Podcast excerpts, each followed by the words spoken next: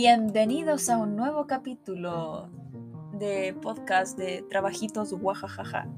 Ya, hoy día vamos a hablar. Primero, vamos a presentarnos nosotras, como siempre. Mi nombre es Valentina Gallillos y mi compañera. Y yo soy Jamie Salas. Ok, perfecto. Bueno, hoy día, ¿de qué hablaremos, compañera? Amiga, De un libro compañera, muy famoso que también tiene película, si la quieren ver. Em, que es 1984 de George Orwell. Que Ya, lo explicas tú, lo explico yo. Bueno, ya yo lo explico. ya.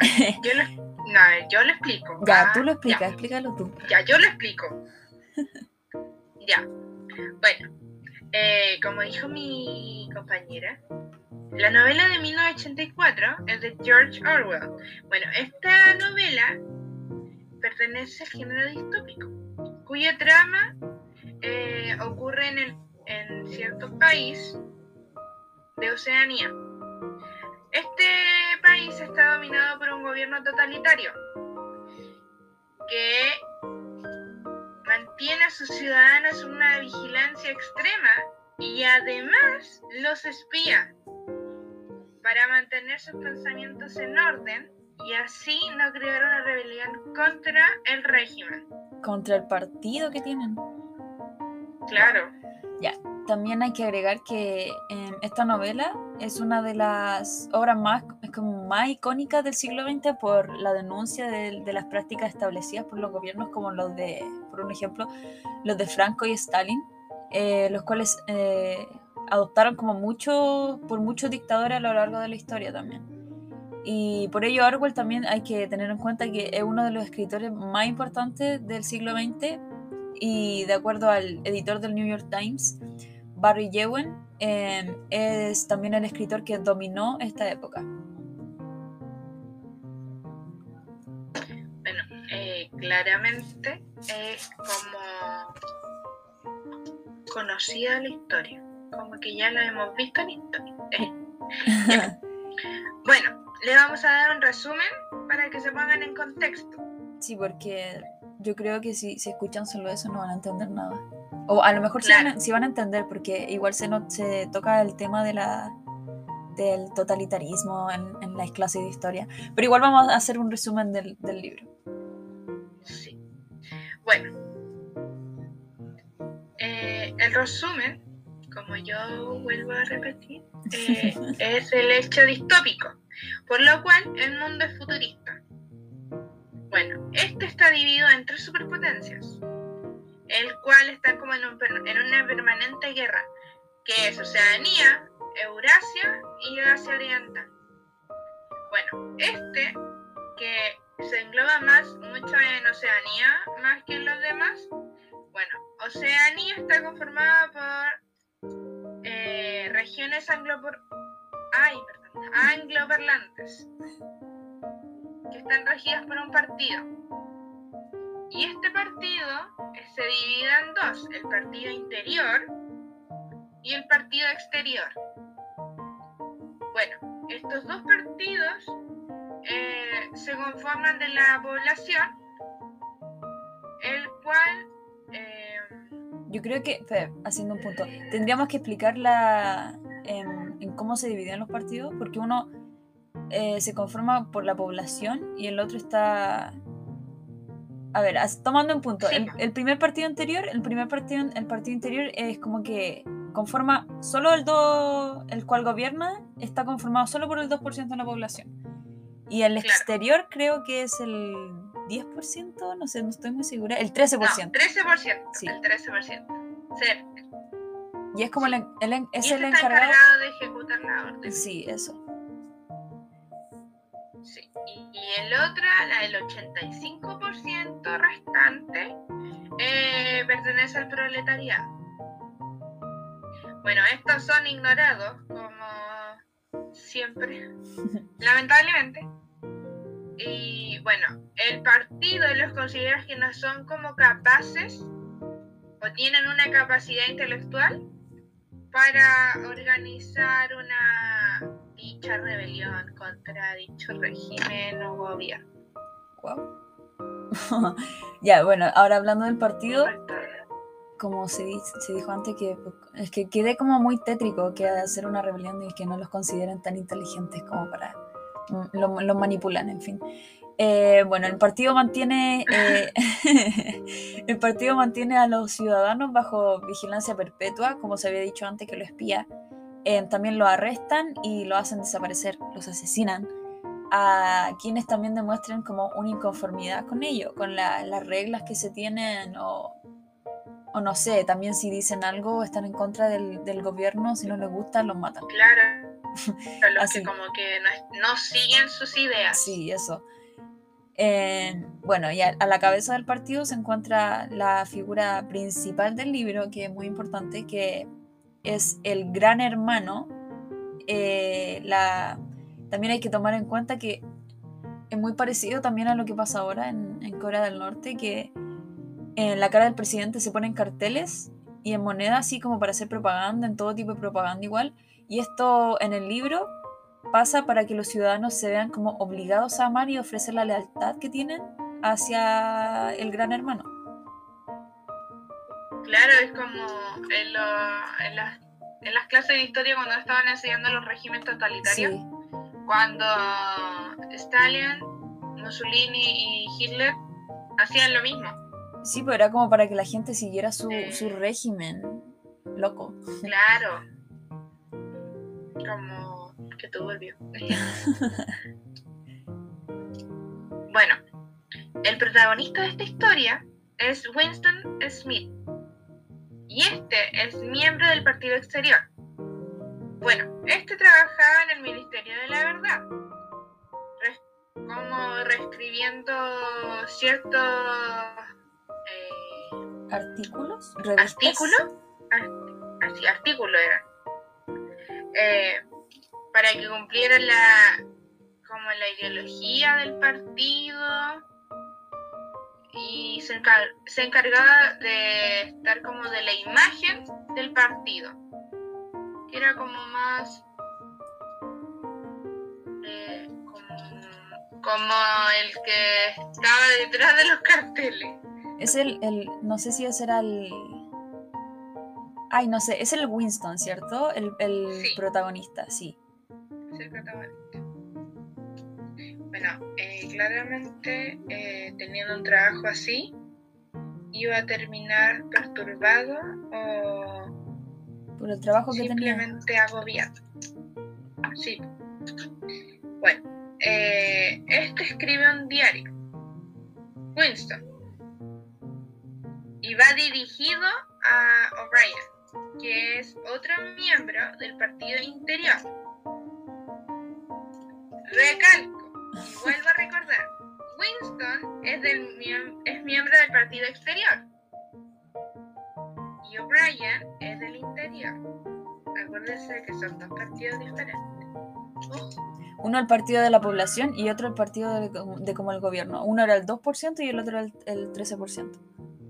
Sí, bueno, eh, volviendo al punto, eh, Winston les escribe ese diario ya que él sospecha que O'Brien pertenece a una organización secreta de rebeldes conocidas como la, la hermandad. todo se Qué turbio todo, pero en fin. Ya, hablando de la historia más, más romántica también, que termina con un final trágico, eh, el protagonista un día conoce a Julia, la cual es una de las, también una de los personajes, eh, por decir así, principales, pero no tan principales, que es una joven que al principio le envía una nota que le dice te quiero. Ella estaba, no sé cómo tomarlo, pero creo que ella estaba enamorada de él, pero en fin, dejémoslo ahí. en Oceanía, eh, tomando en cuenta las relaciones y el deseo sexual están prohibidos también, incluso para las parejas que están casadas. Y a pesar de esto, igual el protagonista Winston eh, inicia una aventura con ella, con Julia.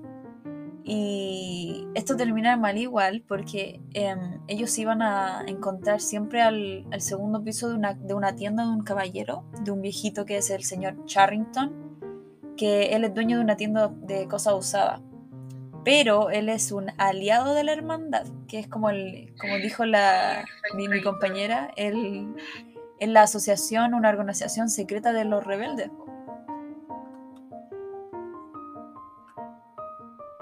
Eh, bueno, como dijo la Vale. ¿Tú, ¿Tú cuánto al final trágico? Eh, eh, voy a llorar. Eh, bueno, la pareja los descubren y son arrestados, ya que el Charrington, como dijo mi compañera, estaba como encubierta. Era un espía. Era un espía, claro, como de la policía.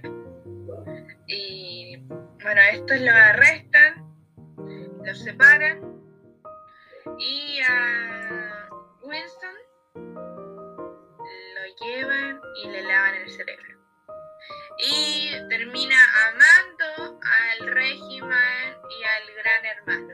Ahí a los dos se podría decir que a los dos le lavaron el cerebro, a Julie igual, y que pierden el respeto que tienen entre ellos también y la como la individualidad y el, el, tipo de pensamiento que ellos tenían. Y por como dijiste tú terminan amando al, al partido y al gran hermano.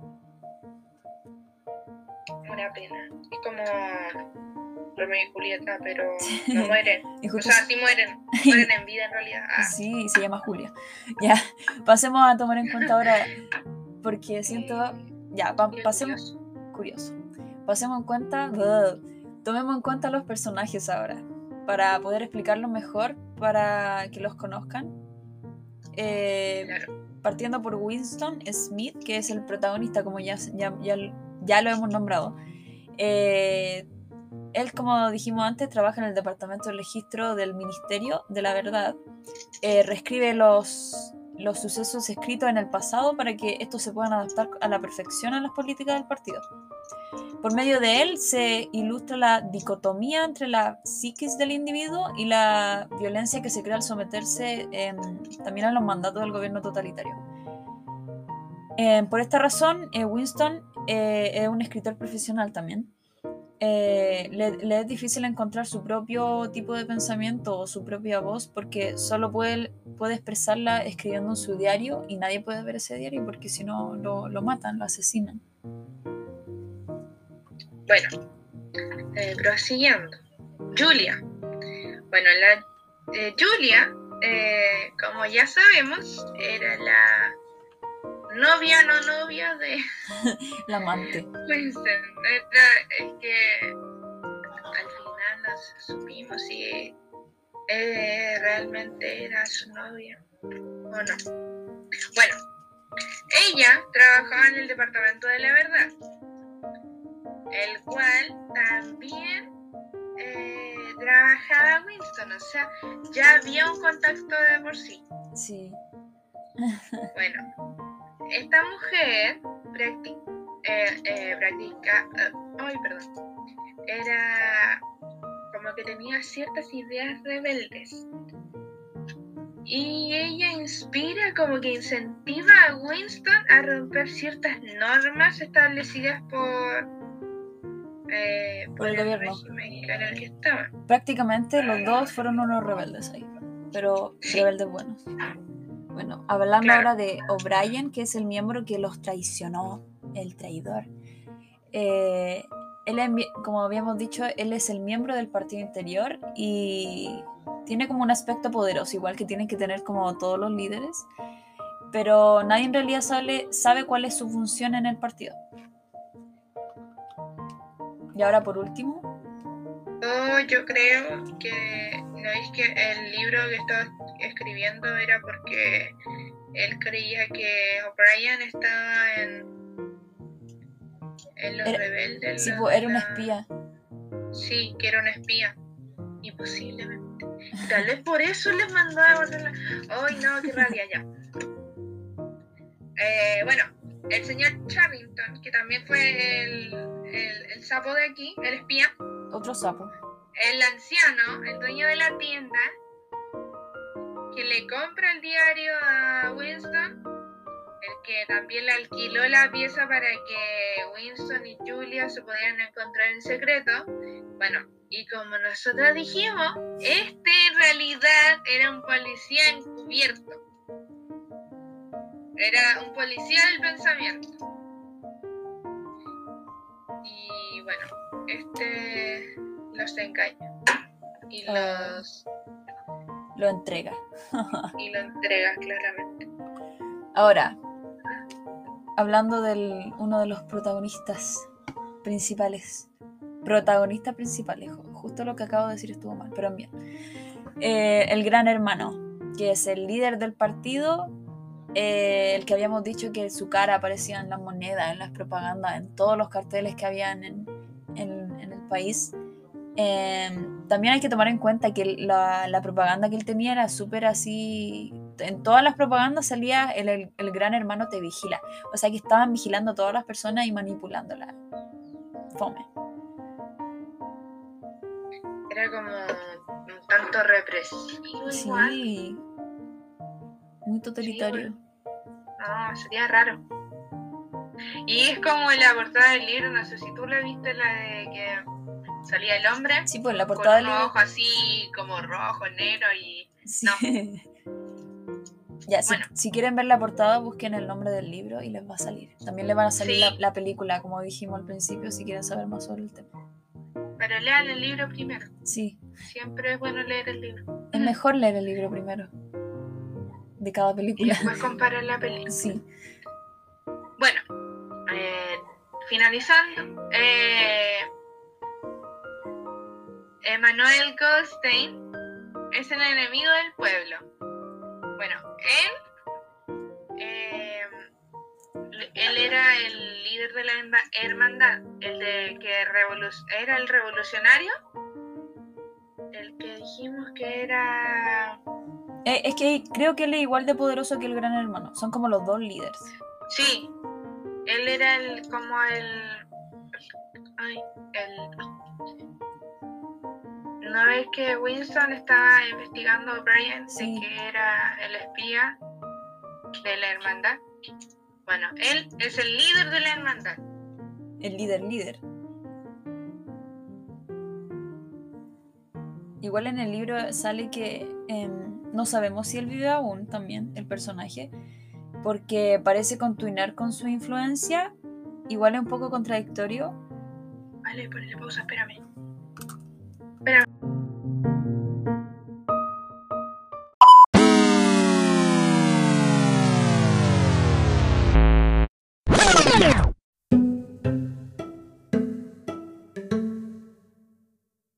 Bueno, volviendo, Hemos vuelto. Fallas técnicas. fallas internet. técnicas. Pero El internet ahora es súper importante. bueno, volviendo de las fallas técnicas, que tu- tuvimos que parar el capítulo. O sea, no, no pararlo. Bueno, sí, le pusimos pausa, pero fueron comerciales que ustedes se pudieron tomar. Bueno, ahora Comerciales publicitarios. comerciales publicitarios. No como los del, del tipo del libro, por si acaso. No, no, no. Igual lean nuestro, eh, escuchen nuestro otros episodios. Eh, ya. Bueno. Modo serio. Modo serio. Vamos a seguir ahora con el análisis del libro, que yo creo que es la parte más importante de todo, porque vamos a dar nuestras opiniones sobre, sobre el libro. Claro. Nuestros puntos de vista. Bueno, y- sí. Sí, y sí. Bueno, ya, primero tomando en cuenta que eh, a mí me gustó porque Orwell, el autor, eh, ilustra de una muy buena manera las, como las formas del- de, la persona, de cómo la persona se ve afectada ante un gobierno que es represivo y tiene una figura muy como autocrática y también cómo esto puede afectar en, en los aspectos de la vida de las personas, de los pensamientos, no sé, los deseos, las relaciones personales, familiares y también incluso sexualmente, como se notó en la, en la parte de la relación de Winston y Julia.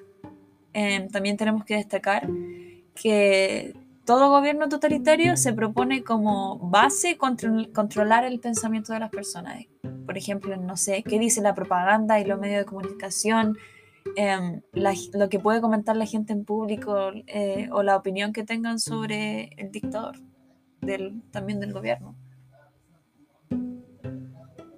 Bueno, como yo quiero recalcar la parte que tú dijiste que las consecuencias de las formas represivas que mantenían al ciudadano eran totalmente devastadoras y graves, porque estas podían destruir o cambiar las ideas del ser humano, bueno, en este caso de los ciudadanos. Bueno, iban a las memorias, los recuerdos, todo lo que estuviera relacionado iban a cambiar su punto de ver la, de ver la vida o su vida y iban a ponerse de forma más crítica y claramente su forma de pensar iba a cambiar completamente. Y informándose también lo, es, es, como lo único que también distingue al ser humano de, de tener distintos pensamientos y distintas distintas opiniones al respecto de cualquier tema y ellos le quitaban eso y es como, no sé, por eso la manera de plasmar que tuvo el autor en, en el libro fue como muy...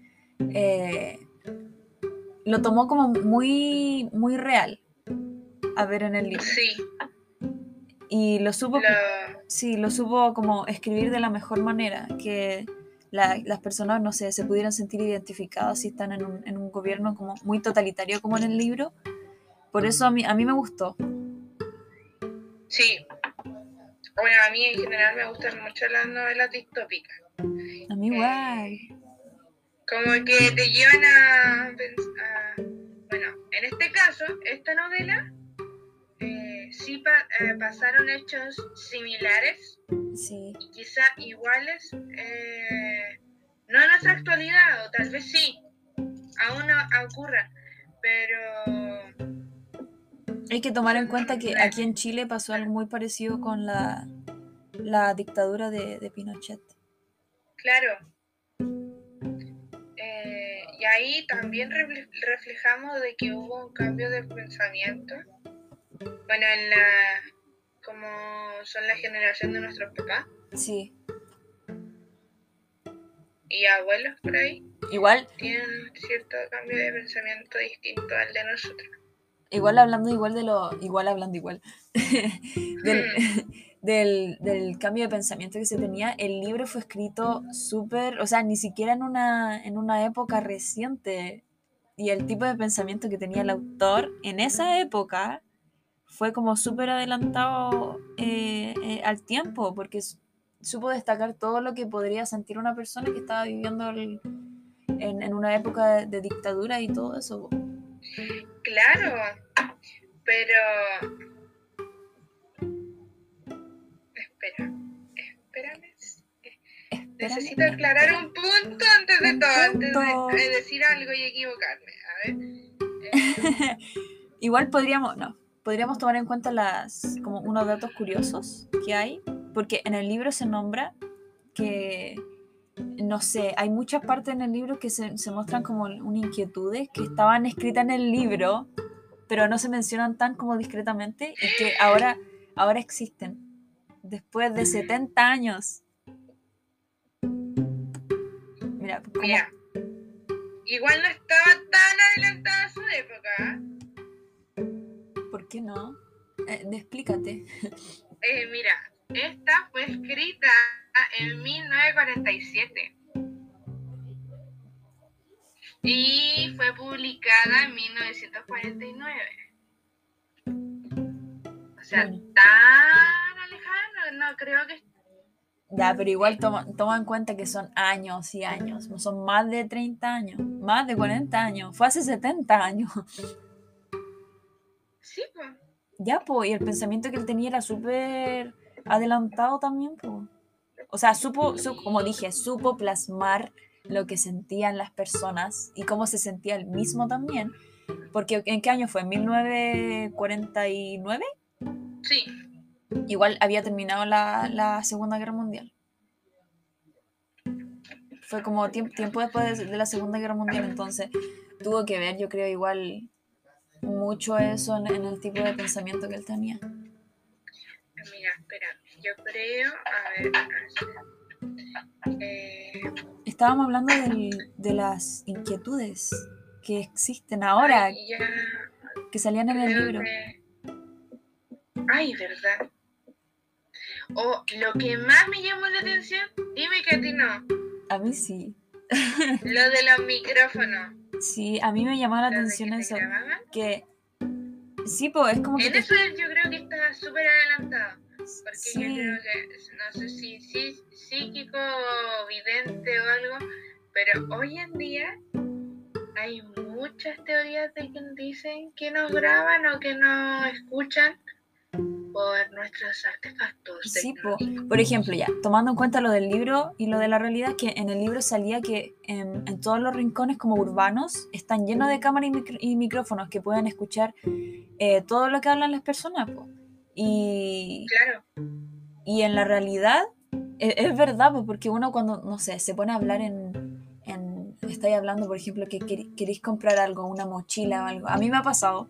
Y después te salen anuncios en internet sobre ese mismo tema y es como, sí, obviamente te están espiando todo el tiempo.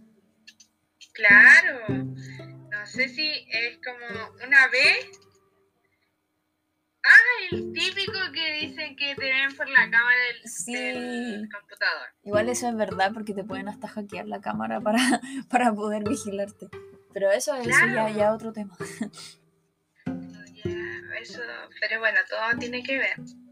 Sí. Y el del. De los mensajes de voz creo que era. Sí, el habla escribe, que también se toma. Claro, el de la pluma, el de la pluma que le decía que, que escribiera. Sí. Que, ya, Ah, yo igual quisiera tener una. abriendo comillas, que eh, en el futuro imaginado por el autor, eh, dijo textualmente, la pluma era un instrumento arcaico que rara vez se utilizaba siquiera para firmar. Eso lo describe a Winston Smith, que como recordamos que es el protagonista, que no estaba él habituado a escribir a mano. Y eso lo tomamos ahora, es como que los mensajes de voz de WhatsApp, no sé. Claro.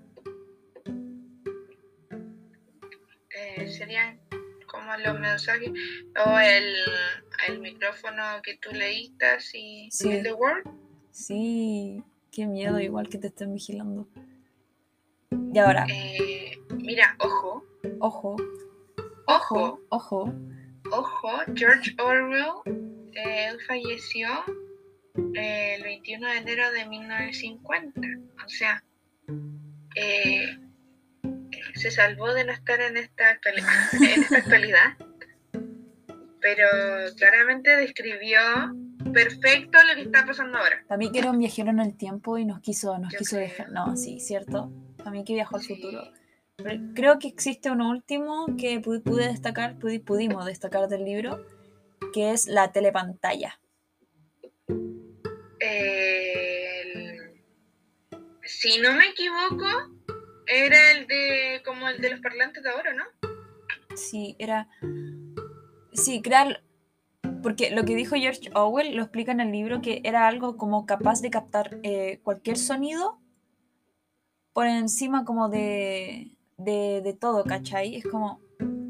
Y eso se equivalente a lo, a lo actual es la, la Alexa de Amazon. O, el, Google, el mismo Google, el Google, que tú le Ay, preguntáis cosas. Cierto como que te capta lo, lo que decís, o incluso las teles, po. las teles de ahora tú les preguntáis cualquier cosa o decís, baja el volumen y te lo bajan. Y supo adaptarse él en el tiempo que, que escribió el libro, así que por eso es muy loco. Sí, es como revelador. Bueno, yo creo que podríamos terminar. Yo creo que el libro, eh, está recomendado al 100%. Yo igual lo recomiendo mucho. Eh, yo creo que, bueno, en estos puntos de vista, lo último que dijimos sobre... eh, eh, te explota en la cabeza, porque, como dije, el libro está escrito en 1949, creo que dije. Sí, 1949. Y estamos siglo XXI, 2021, día 20. Ah, no. Eh, eh, Mes noveno, día 28. Hora Eh. 7 de la tarde. No, son las 8. Pensar que lo que escribió George Orwell se, se, Se hizo real. se hizo real. Me explotó la cabeza. A mí me gustó. A mí me gustó el libro porque lo explicó, lo, de- lo explicó de forma distópica, algo que pasó en realidad.